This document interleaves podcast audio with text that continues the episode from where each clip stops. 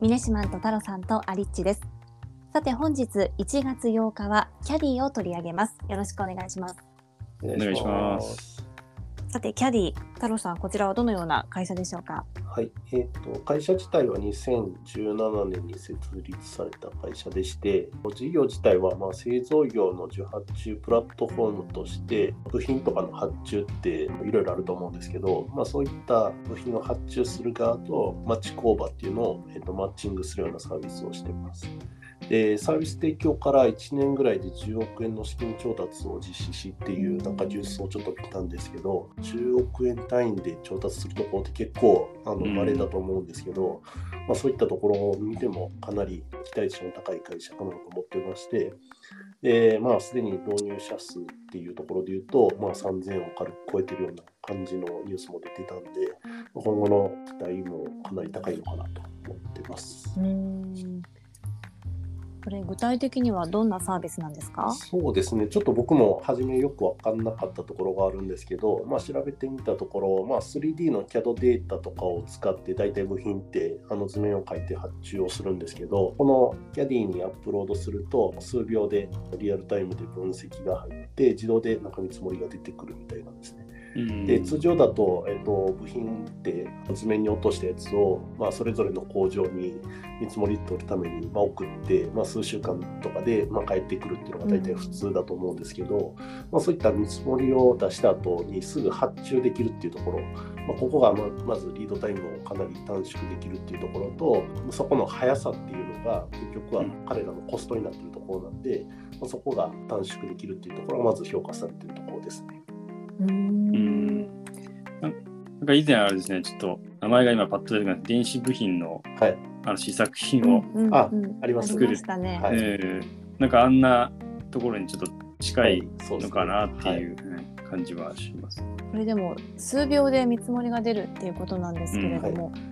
これはどういった仕組みなんですか？そうですね、これ、裏側をなんか書いてあるところがあったんで、読んでみると、あの実際には図面自体がアップロードされると、パートナーの工場に大体まあ160工場ぐらいあるらしいんですけど、まあ、そこに見積もりっていうのが、まあなえー、と依頼がバーっていくみたいなんですけど、そもそもまあ部品によって製造の得意、不得意っていうのがまあいろいろあるみたいで。うんまあ、そこが、えっと、事前に彼らの方でこういったあの部品だったここが得意っていうところを洗い出してるんで、まあ、そこでもうほとんどコストが見えてるっていう。で、いくらですっていうのが数秒以内にまあ返ってきて、自動的にパートナー企業にそれで発注をしようと思ったらできちゃうっていう、なんかそういった流れになってるみたいで、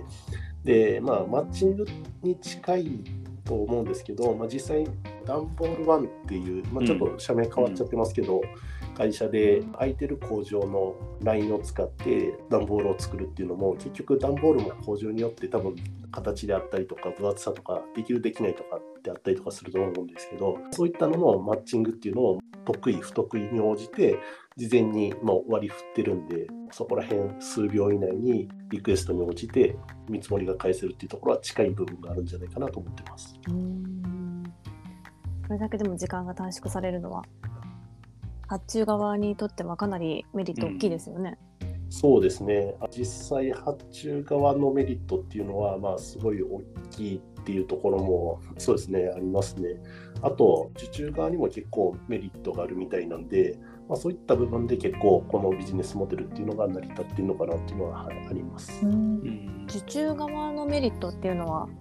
どういった点ですか？はい、受注側っていうのも実際見積もりって、まあ、仕事の内容にはよると思うんですけど工場とかってどこの工場が一番安いだろうみたいな形で相密みたいな形でいろんなところに大体依頼すると思うんですけど、まあ結果取れるのってその中の1社だけじゃないですか。うん。で結果的にその相密を出すためにいいろんな人が実際図面を解読してあこれだったらこのくらい時間かかるかなとかコストはこのくらいかなとかって出したりとかしてて、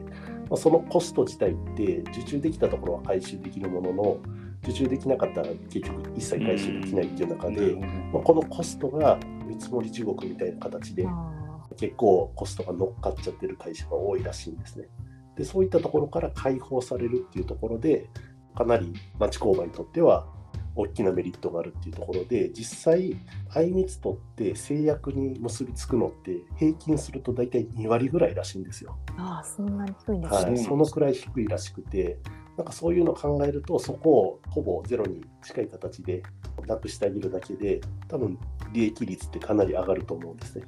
なんでそこがまあ一つ彼らの提供できる大きなバリューなのかなと思ってます。ううんんじゃあ受注する側からするとなんか主にこう人件費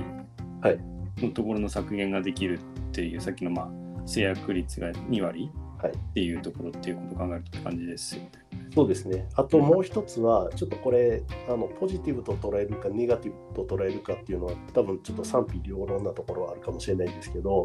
実際、このキャディのあの会社が、あの工場と契約するときに、いろんな、なんていうんですかね、部品を事前に発注したりとかして、試作を作ってるみたいなんですね。で、それによって、この会社はこの機械があって、こういうのが得意とかっていうのが、なんとなく分かってるらしいんですよ。でしかも原価もなんとなく把握してるらしくてあのけ 結果的にちょっと怖いっていう印象を受けたんですけど彼らが原価を握ってるんである程度利益が出るところっていうのをコントロールできてるらしくて、うんはい、なんでそのこの工場にこの部品を頼んでこの納期でやってもらったらこんだけ利益が出るからっていうのが分かってるんでうまいことそのなんていうか見積もり価格もコントロールできてるみたいです。これでも原価を把握されているっていうことについてはどうなんですかね？そうですね、あのまあ、先ほどの町工場の話で、あの制約率、あの相密からの2割っていうところもあって、大体なんか中小の企業の大体70%ぐらいがなんか赤字らしいんですね。で、過去30年ぐらいで、まあ、かなりの数の中小企業が潰れてるっていう状況だけ見ると、マクロ単位で見ると、この会社が登場して、なんていうんですか、きちんとその黒字を保証して、受注をしてくれるっていうところで言うといい部分もあるのかなとただこういったプラットフォーマーに原価も全て把握されて発注が来る来ないに関してもある程度多分握られてるような状態になってしまうんで結果的にもしこのプラットフォーマーが本当にこの町工場を潰そうと思ったらまあ、プラットフォーマーの応募っていう言葉があるんですけど、まあ、簡単にやろうと思ったらできてしまう状況になってしまうのかなと。まあ、ここら辺が若干ちょっと怖いところではあるんですけど、まあ、ただ、なんていうんですかね、そういうのをやるために、多分この会社あの、このビジネスやってるわけではないんで、基本的には大丈夫だと思うんですけど、まあ、そういったところを含めて、まあ、若干、その洗いざらいすべてが町工場にとって見られちゃうっていうところは、若干ちょっと不安なところはあるのかなと思います。うんうんちなみにこれってあの国内だけに発注も受注も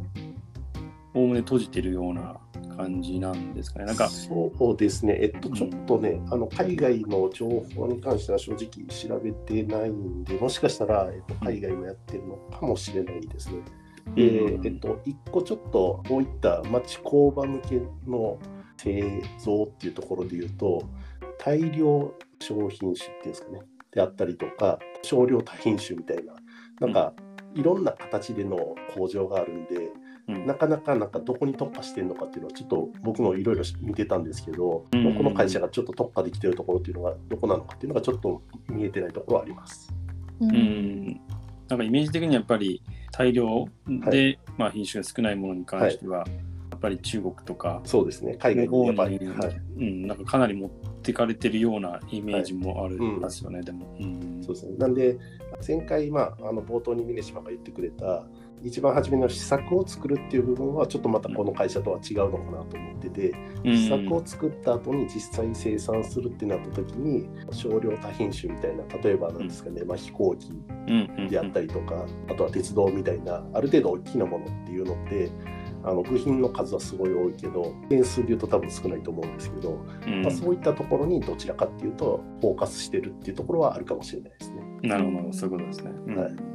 これちなみに価格の方は従来の方法でこう発注するはい、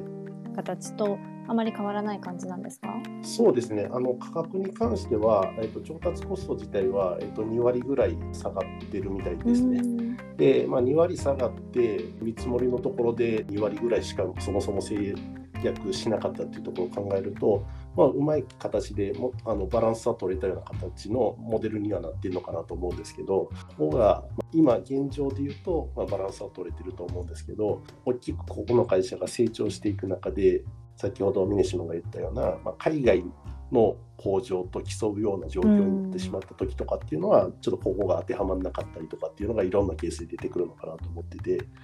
まあ、そこら辺をもうちょっとなんか次もし調べる機会があったら調べていきたいなと思ってます。こうやってね製造業も IT 化されることでこれまでのこう課題みたいなものがいろいろと解決されていくといいですよね。そうですねあのまさにこういったあまりあの表側に出ないような B2B のビジネスであっても、結構まあ SARS に近いようなビジネスモデルできちんとマッチングをしてあげたりとかし、えーすることによって、まあ、非効率な部分をうん効率化して結果的に健全な状態が生まれるっていうのはすごいいいビジネスモデルだなと思います。あ今日はキャディを取り上げました。明日はポリウスです。明日も聞いていただけたら嬉しいです。それではまた明日。